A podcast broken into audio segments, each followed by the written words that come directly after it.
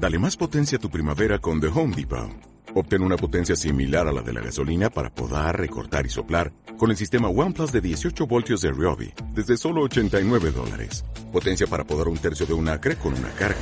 Potencia para recortar el césped que dura hasta dos horas. Y fuerza de soplado de 110 millas por hora. Todo con una batería intercambiable. Llévate el sistema inalámbrico OnePlus de 18 voltios de Ryobi. Solo en The Home Depot. Haces más. Logras más que si esto, que si lo otro, y engañando a, a la... Pero ¿por qué no me lo recordó el viernes para yo preguntarle hoy por él, hombre? O se lo hubiese preguntado en Carmelo, hombre. Es que yo estaba esperando a ver si tocaba el tema ese. Ay, Dios, pero es que claro, él volverá otra vez, no se preocupe, él volverá, así que envíenos un audio por WhatsApp y, y nosotros le ponemos su audio, eh, envíelo al 637-577-687 Ponemos el audio cuando él está aquí, pero para que se pueda defender y pueda responder. A todos ustedes, gracias por la atención prestada y hasta mañana.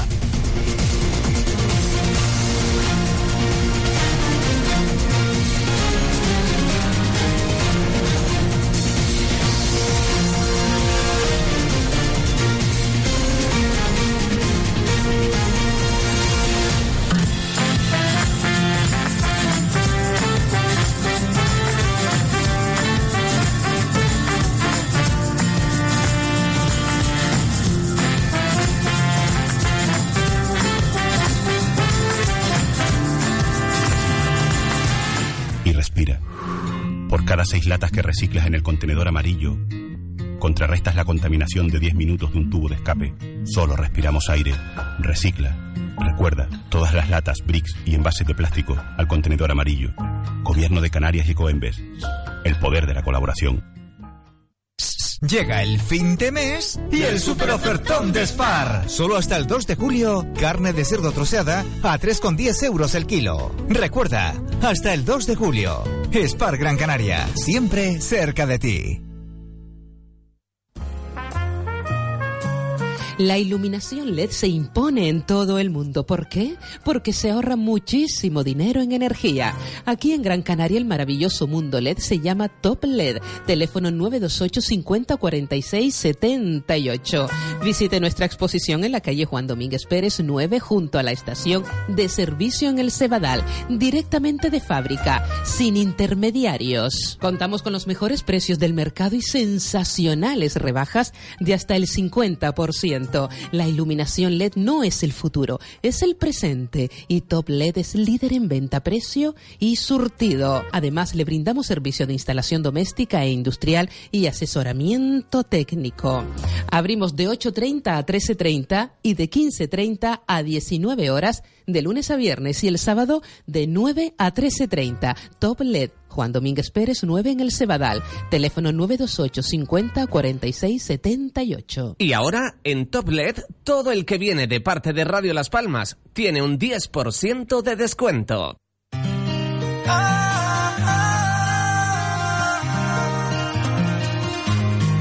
Tú fuiste mala, fuiste veneno y mala yo que te di el corazón y lo echaste a perder traicionándome, mala. Vas a pagar por mala tu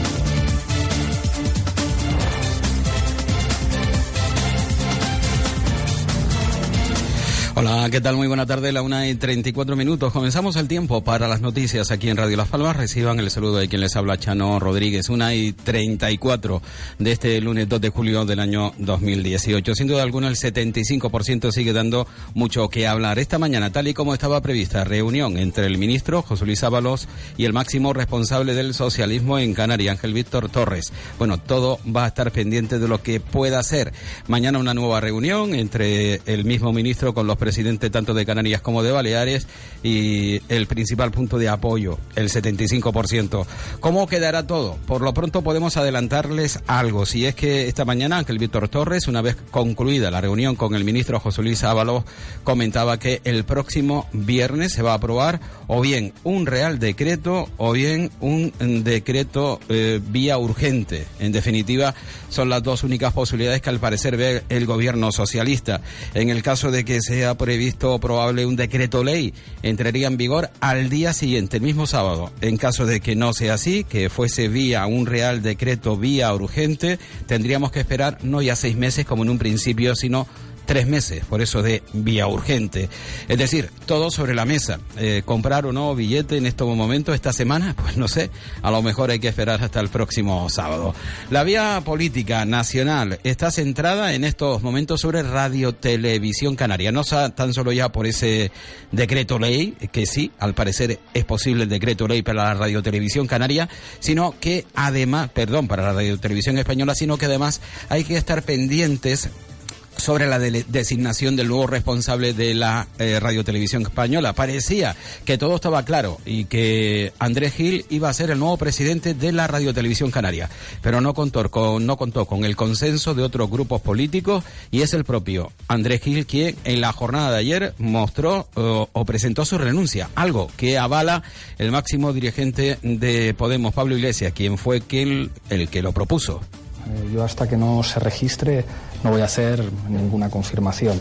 Sí les aseguro que nosotros hemos buscado el consenso desde el principio y lo importante, más allá de los nombres, es que Radio Televisión Española deje de ser un aparato de propaganda del partido gobernante y se convierta en un medio independiente, en un conjunto de medios independientes que actúen como servicio público. A partir de ahí, nuestra voluntad ha sido siempre el consenso y el diálogo y quiero tener unas palabras de elogio para Andrés Gil. Creo que su carta de renuncia de ayer demuestra cuán importante es que haya profesionales como Andrés Gil con su honestidad y con su honradez en la radiotelevisión pública española. Bueno, al menos se da un paso hacia adelante para abandonar la radiotelevisión canaria. Bueno, pues un puesto, un puesto realmente interesante. No le ha costado nada a Andrés Gil decir renuncio. En otras ocasiones cuesta muy mucho. Esta misma mañana, la candidata a la presidencia del Partido Popular, Soraya Sáenz de Santa María, ha criticado a Pedro Sánchez eh, porque hace concesiones graciosas, sí, aludiendo al acercamiento de los presos políticos soberanistas, independentistas como catalanes o incluso etarras. Escuchamos a la candidata, candidata a la presidencia del Partido Popular. Pues la verdad que sí, y además es que dentro de que las encuestas siempre hay que tomarlos como lo que son, encuestas, pues eh, la verdad es que en esta recta final de campaña pues es una noticia importante para nosotros, nos da mucho ánimo y además leyendo esa encuesta y leyendo, eh, eh, digamos, la letra pequeña de la encuesta, eh, asienta dos ideas que yo vengo defendiendo a lo largo de, de la campaña, ¿no? que nos toca eh, recuperar el PP y recuperar el gobierno. Bueno, por cierto, Said de Santa María, que además eh, habló precisamente del acercamiento de presos, eh, ahora precisamente habla sobre su candidatura. Hoy se encuentra aquí en la Comunidad Autónoma de Canarias Íñigo de la Serna, el que fuese ministro con Mariano Rajoy, se encuentra haciendo campaña para uno se pregunta, eh, respuesta, pues sí, para Sáenz de Santa María. Íñigo de la Serna apuesta por Sáenz de Santa María y se encuentra precisamente en Canarias haciendo campaña. Y ha comentado que el 75% de descuento en los vuelos con la península es un derecho ganado y que podría estar en marcha en el caso de que se hubiese mantenido el Partido Popular en el gobierno. Sí, tendríamos un descuento del 75% ya desde la pasada semana. Este es el asunto que también, eh, hablando ya en clave canaria, se maneja desde comunidad. En primer lugar, Ángel Víctor Torres, eh, precisamente antes de acudir a esa reunión con el ministro Ábalos. Hemos demandado desde el PSOE de Canarias al gobierno de España una medida urgente y hemos dicho claramente que había que buscar todas las fórmulas para cortar los plazos y por tanto quiero reconocer que ese llamamiento ha sido respondido por el gobierno de España a la vez que tengo que denunciar que desde algunos partidos como por ejemplo Coalición Canaria se ha intentado manipular a la, a la ciudadanía diciendo que el PSOE estaba en contra de esta bonificación cuando la apoyamos desde la oposición. Bueno, lo que ha dicho claramente Coalición Canaria, y podemos escuchar a su representante en la Cámara Baja, Ana Oramas, es que si quiere, si hay voluntad política, el Partido Socialista puede aprobar ya el próximo viernes ese 75%. La carta es desde el principio decreto y ley por materia de urgencia que está previsto en la Constitución, que está previsto en el reglamento del Congreso de los Diputados y que lo único que no se puede hacer por ese tipo de decreto de ley de emergencia es aprobar los presupuestos del Estado o cambiar la Constitución. Entonces, mire, esta semana, para que ustedes lo sepan, hay tres plenos donde vamos 360 diputados el lunes, el miércoles y el viernes para resolver el Consejo de Administración de Radio y Televisión Española. Que es importante, sí, pero que es más importante que la movilidad de los canarios, de los Baleares y de Ceuta y Melilla, estaría por ver. Cuando se quiere, y cuando hay voluntad política, las cosas se resuelven. Bueno, cuando se quiere, se puede. Viene a decir Ana Orama, la representante de Coalición Canaria, como bien comentaba, en el Congreso de los Diputados. Y ya saben que mañana prevista reunión entre la presidenta de Baleares, el presidente de Canarios, para hablar del 75%. Intentar que el ministro Ábalos atienda a razones sobre la bonificación del 75%. Lo ha explicado así eh, durante esta mañana, también durante el fin de semana. El presidente del gobierno de Canarias, Fernando Clavijo, espera que mediante un decreto ley, él le llama Real Decreto Ley, se ponga en marcha ya desde el próximo sábado el 75%. El ministro del viernes que viene se lleva el Real Decreto Ley y el sábado se publica, el sábado 7 automáticamente solo con siete días de perjuicio a los ciudadanos de Canarias se podría aplicar el descuento del 75% de residentes. Creemos firmemente que esa es una opción. Eh, esperemos que el gobierno de España sea sensible y sobre todo en esta primera decisión de este gobierno con efectos directos sobre los ciudadanos de Canarias, que demuestre esa sensibilidad, ese respeto y ese compromiso con Canarias y yo espero y deseo que la presidenta de Baleares y yo mismo, que también hemos hablado y nos hemos coordinado, eh, podamos eh, conseguir que eso sea. Pues vamos a analizar si nosotros, y yo le voy a hacer llegar el informe, tendrá, si en el caso de que el gobierno de España no lo considera así, de la abogacía de Estado tendría que dar argumentos eh, legales para que no fuese un real decreto ley porque si los argumentos son es que hay que hablar con Hacienda, es que, bueno, son hablando, estamos hablando de decisiones políticas, el presupuesto está aprobado y las partidas están. Bueno, pues el presupuesto aprobado, como ustedes bien saben, las partidas están y desde Canarias se teme que ese dinero vaya a las autopistas o incluso, ¿por qué no?, a la vez. La una y 42 minutos de la tarde en Canarias estamos con las noticias. El 75%, como ustedes pueden comprobar, sigue siendo punto de atención informativa y lo seguirá siendo en los próximos, en los próximos días. Cambiamos de asunto. Eh, ya saben que estamos en el mes eh, de, ma de junio. Bueno, ya julio. Estamos en el día 12. Eh, estrenamos, se estrenó en la jornada de ayer, pero vamos, laboralmente en el día de hoy, el mes de julio, el mes de vacaciones, al menos en el 50% se tiende, ¿no? 50 y 50, aunque evidentemente habría que bajar bastante esa, esa cuota. Bueno, lo cierto es que estamos en el mes de julio y se hacen ya eh, datos o hay datos en cuanto a la llegada de turistas extranjeros a la comunidad autónoma de Canarias durante el pasado mes de mayo. Y la tendencia se mantiene, sigue decreciendo el número de turistas extranjeros que llega a la comunidad autónoma de Canarias. No es nada raro ni extraño, hemos vivido unos años realmente de récords, eh, con una Canarias que año tras tras años iba ampliando el número de turistas y se esperaba a que los mercados competencia de Canarias abriera sus puertas para tener eh, meses eh, como los actuales. Han bajado el número de turistas en lo que llevamos de año en 115.693. Es una cifra importante, aunque atendiendo a que han llegado a Canarias 16 millones en el pasado 2017, bueno, pues esos 115.000 parece que de momento se quedan un tanto corto. En mayo eligieron para visitar, pasar sus vacaciones en la Comunidad Autónoma de Canarias, 967.162 turistas de otros países. Son 26.269 menos que en el mismo mes del pasado año. En el conjunto de España, sin embargo, el turismo extranjero aumenta en un 1%. 8 millones 100 mil ciudadanos extranjeros decidieron eh, elegir España para pasar su rato de asueto, para pasar sus um, vacaciones. ¿Y cuánto tiempo necesitamos los canarios para pagar una vivienda? Bueno, pues eh, según esta misma mañana la Sociedad de Tasación, eh, dentro de su informe Tendencia del sector inmobiliario, los canarios necesitamos trabajar durante siete años y tres meses para poder adquirir una vivienda. Bueno, decirle que la media nacional está por encima de los 7,3 años, 7,6 años. En definitiva, parece ser que en Canarias necesitamos tres meses menos para pagar una vivienda que en la media del territorio nacional español. Estamos en la 1 y 44, hacemos un alto en el camino, continuamos. Recicla y respira. Por cada seis latas que reciclas en el contenedor amarillo, contrarrestas la contaminación de 10 minutos de un tubo de escape. Solo respiramos aire. Recicla. Recuerda, todas las latas, bricks y envases de plástico al contenedor amarillo. Gobierno de Canarias y Coembes. El poder de la colaboración. Llega el fin de mes y el super ofertón de Spar. Solo hasta el 2 de julio, carne de cerdo troceada a 3,10 euros el kilo. Recuerda, hasta el 2 de julio. Spar Gran Canaria, siempre cerca de ti. La iluminación LED se impone en todo el mundo. ¿Por qué? Porque se ahorra muchísimo dinero en energía. Aquí en Gran Canaria el maravilloso mundo LED se llama Top LED. Teléfono 928 50 46 78. Visite nuestra exposición en la calle Juan Domínguez Pérez 9 junto a la estación de servicio en el Cebadal. Directamente de fábrica, sin intermediarios. Contamos con los mejores precios del mercado y sensacionales rebajas de hasta el 50%. La iluminación LED no es el futuro, es el presente y Top LED es líder en venta, precio y surtido. Además, le brindamos servicio de instalación doméstica e industrial y asesoramiento técnico.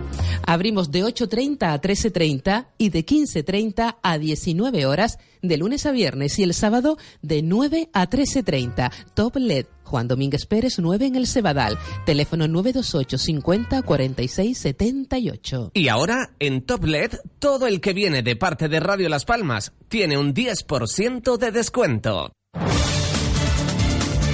Continuamos con las noticias en Radio Las Palmas a la 1 y 46 minutos de la tarde de este lunes en 2 de julio del 2018. Hoy se presentaron eh, los nuevos equipos, mejor dicho, se presentó el nuevo equipo de resonancia magnética del materno infantil de Las Palmas de Gran Canaria. Se ha invertido más de millón y medio de euros. El nuevo equipo, una resonancia magnética eh, de la marca Magneton Aera, mejora la calidad asistencial, aumenta el confort del paciente en el transcurso del estudio y reduce la sensación de claustrofobia. Además, genera menos ruido y disminuye el tiempo de la prueba. Con esta nueva adquisición, el Insular dispone de dos aparatos ubicados en los dos hospitales del centro sanitario, eh, Insular Materno Infantil, para la realización de las pruebas de resonancia magnética para la población pediátrica y adulta. Supondrá una disminución de la lista de espera, un incremento de la actividad en horario de tarde y durante los fines de semana se prevé aproximadamente 4.500 pruebas al mes, según indicaba esta mañana el consejero José Manuel Baltar. Hoy nos congratulamos de haber arrancado ya eh, la resonancia nuclear magnética nueva, la que aquí fundamentalmente dará servicio a niños y a la parte tocoginecológica, pero que lógicamente, y antes nos lo explicaba el jefe de servicio, don José Santana, funcionará eh, fines de semana con los, de acuerdo con los planes que tenemos implantados en todos los hospitales que, como saben, hacen que estos dispositivos funcionen mañanas, tardes y todo el fin de semana. Eh, nuestras estimaciones es que se hagan en torno a 5.000 pruebas, 4.500 pruebas al mes y evidentemente lo más importante es que se evitarán los desplazamientos de los niños a centros adultos y así como el desplazamiento de, embarazadas y de algún tipo de pacientes que podrán, pacientes que podrán realizar ya la prueba dentro del propio hospital. Bueno, asuntos eh, de política en nuestra comunidad. Eh, decir que este pasado fin de semana se celebró la convención de Coalición Canaria en la isla de Tenerife, en concreto de Coalición Canaria Tenerife, y por aclamación propusieron a Fernando Clavijo como candidato a la presidencia del gobierno de Canarias. Teniendo en cuenta que Tenerife es la que maneja Coalición Canaria, no creo que exista problema para que eh, eh, Fernando Clavijo sea el candidato. Incluso mm, creo que nadie va a salir al ruedo a enfrentarse a Fernando Clavijo por ser el candidato de Coalición Canaria. Escuchamos a Francisco Linares. Sí, bueno, desde mayo del año 2017 hasta hoy ha pasado un año aproximadamente. Hemos subido en el número de la gente que ha dado el paso de que fiche firma, lo cual en estos tiempos creo que es un éxito de que con el descrédito que la vida pública tiene, pues un partido como el nuestro tenga 12.000 afiliados largos de los cuales pues casi el 15% son gente joven. Y bueno, queremos hoy un poquito pues también hacer un balance global y sobre todo darle unas gracias explícitas a todas esas bases que han estado fieles durante este año. Nosotros hemos hecho sobre todo pues política basada en, en los comités locales hemos mm, estado en los comités locales absolutamente. Bueno, y al final le falta por decir lo que va a decir al final, eh, que, apuesta por aclamación eh, Coalición Canaria en la isla de Tenerife por Fernando Clavijo como candidato y Ángel Víctor Torres, que felicita a Héctor Gómez como nuevo director de Tour España. Es eh, el único puesto de alta responsabilidad que tiene Canarias y llega hasta una dirección de una empresa del gobierno, pero nada más, no estamos ni dentro del gobierno ni dentro de la Secretaría de Estado. Nos tenemos que conformar con una dirección de Tour España. Eso creo que define perfectamente bien eh, bueno, la penetración que tiene el Partido Socialista Canario en el ámbito nacional. De momento, bastante pobre. Quiero, como secretario general del Partido Socialista de Canarias, felicitar a Héctor Gómez por el nombramiento ayer en el Consejo de Ministros. Héctor Gómez pasa a ser el máximo responsable del organismo que tiene como la competencia más importante la promoción turística de España en el exterior. Y ese puesto también es muy importante para Canarias, porque el sector turístico es el sector que mueve la mayor eh, generación de empleo y de economía en nuestra tierra, en Canarias, y por tanto va a tener presidiendo Tour España un hombre eh, con tesón, un hombre eh, que ya ha demostrado su capacidad de gestión mientras ha tenido responsabilidades municipales y también parlamentarias y por tanto queda Tour España en muy buenas manos. Mis mejores deseos y éxitos para Héctor Gómez absolutamente confiado en que lo va a lograr. Bueno, todo hay que decir que mm, ya saben ustedes que es la pelea habitual entre Canarias y Baleares por quién va a tener la Secretaría de Estado. Ya les comentaba eh, que el Partido Socialista Balear tiene mucho más peso que el Partido Socialista Canario y bueno, mm, tenemos que contentarnos con una dirección de Tour España mientras que la Secretaría de Estado de Turismo va a parar al PSOE Balear. Eh, ya saben ustedes que bueno, mm, el peso, ¿no? La capacidad eh, de influencia que pueda tener un partido al final obtiene. Canarias, como bien decía anteriormente, nos conformamos con una dirección y no tenemos ni ministro ni tampoco secretario de Estado. En fin, eh, la una y 52 minutos de la tarde en Canarias, eh, para Fernando Clavijo, el presidente del gobierno de Canarias. Es una muy buena noticia que la Radio Televisión Canaria siga emitiendo y dice que ahora es cosa del Parlamento ponerse de acuerdo para que el futuro de la Radio Televisión Canaria sea el que todos deseamos. Yo creo que la, la buena noticia es que tras más de tres años de desencuentros y de imposibilidades y el riesgo de que la televisión canaria pues, se fuese negro, creo que el administrador único ha hecho un magnífico trabajo con todo su equipo y los trabajadores de, la propia Tele Canaria. Eso ha permitido tener una prórroga de seis meses para que el Parlamento de Canarias, porque les recuerdo que lo que ha hecho el Gobierno de Canarias es proponer al administrador único, para que el Parlamento de Canarias defina el modelo y una vez que define el modelo, obre en consecuencia. Por lo tanto, de entrada hemos alcanzado un acuerdo que va en los seis meses, que es el plazo que el Parlamento le ha dado al administrador único. Ahora le toca al Parlamento mover ficha. De entrada, pues yo lo que puedo decir es que satisfacción porque la tele continúa emitiendo y por la estabilidad de los puestos de trabajo. Ha quedado también un fleco, que son aquellos que no formaban parte de Video Report, sino que estaban subcontratados.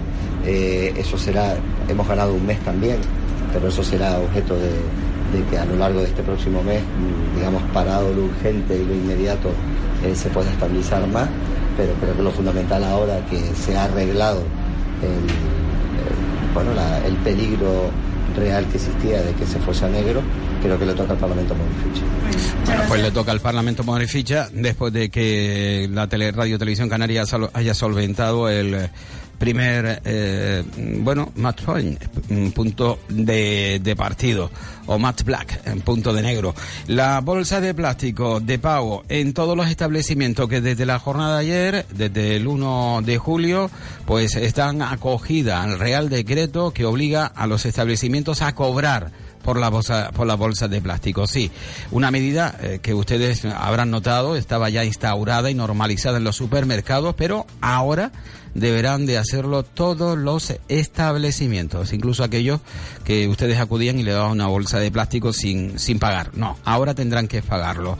El, el decreto además establece que a partir de ayer se van a cobrar todas las bolsas, pero exceptúa las muy ligeras por razones de higiene y para fomentar el consumo a granel y a las gruesas recicladas, aunque a partir del 2021 estas bolsas también estarán prohibidas salvo que sean compostables. Y bueno, seguimos con la actualidad y nos vamos ya un poco hacia la ciudad de Las Palmas de Gran Canaria. El próximo día 4 de julio, estamos a día 2, pasado mañana, de 10 a 12 de la mañana, pues tendremos concentración en la Rambla de Messi López, esquina con Galicia. Eh, una manifestación, concentración de la plataforma vecinal contra la Metro Guagua. Mario Hernández Sanginés. No, pero este es un problema que no, no es que afecte a estos barrios de la parte baja, sino también se van a ver muy afectados los barrios, vamos a llamar periféricos, los, barrios de la ciudad alta, que les va a costar y ayuda a llegar al centro de la ciudad, porque esta es una ciudad que yo creo que estaba bien planificada en el sentido de que todos los centros oficiales y los centros escolares, y hasta hace bien poco, hasta hace un par de años o tres, se podía acceder con cierta facilidad. Y había pues, pues servicios públicos que acercaban a los ciudadanos de esa parte alta de la ciudad con la parte baja, que como insisto, donde están todos los centros públicos. Si tú eh, la posibilidad de acceso se la, se la cortas con este vamos a llamar bodrio que se han inventado eh, de la Metro Guagua, pues va a ser imposible. Pero mm, no solo a los barrios de la parte alta de la ciudad va a afectar y a los del cono sur, sino también va a afectar a los municipios que forman parte del área metropolitana, como pueden ser Santa Brígida, Aruca, yo diría que hasta Galdar. Bueno, pues Mario Hernández Ángeles de la plataforma vecinal contra la Metro Guagua. Concentración el próximo día 4 de junio en la avenida Mesa y López en esquina con la calle Galicia. Y atención al tráfico desde esta mañana, desde las 9 de la mañana. Eh, la configuración del tráfico entre la Gran Canaria 3 y la Gran Canaria 20, que es eh, la carretera eh, que está en el término municipal de Arucas y que acoge el tráfico que viene del norte, pues hay cambios. Cambios en, en el tráfico en la configuración del tráfico, así que, eh, bueno, tengan ustedes muchísima, muchísima precaución. Y bueno, la situación eh, en Canarias de la economía. Hemos hablado, ¿eh? Muy mucho. Y bueno, todo el mundo esconde cuando está al frente de un gobierno que la cosa va mal. Todos son parabienes, ¿no? Eh, ¿Cuánto tiempo se viene hablando de que eh, Gran Canaria, por ejemplo, como aportó aquí el presidente del gobierno de Canarias, Fernando Clavijo, había entrado en crisis y que no levantaba cabeza? Pues nada, luego fue la Confederación Canaria de Empresarios y ahora también el Círculo de Empresarios, que sí, que dicen que Gran Canaria mm, no solo mm, ha sido la isla que más ha pagado la crisis, sino que en el momento actual aún no levanta la cabeza. Partimos de la base que Gran Canaria es el motor eh, económico del archipiélago eh, hasta ahora, pero ciertamente está perdiendo fuelle y no está aprovechando los vientos de cola que, hemos tenido, que estamos teniendo, ¿no?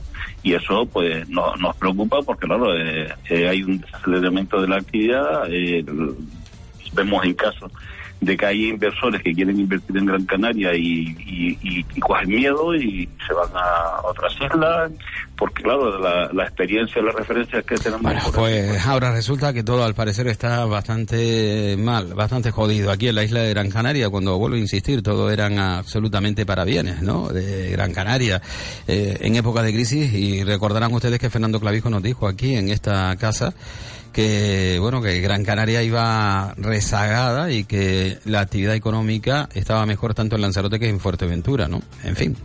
Eh, una y 58 minutos de la tarde. En cuanto a otras noticias de la actualidad, decirles que un hombre de 70 años fue atropellado esta mañana sobre las 10 en la calle Valencia, esquina con Menéndez Pelayo. El herido, de carácter grave, 70 años, presenta un traumatismo cranoencefálico de carácter grave.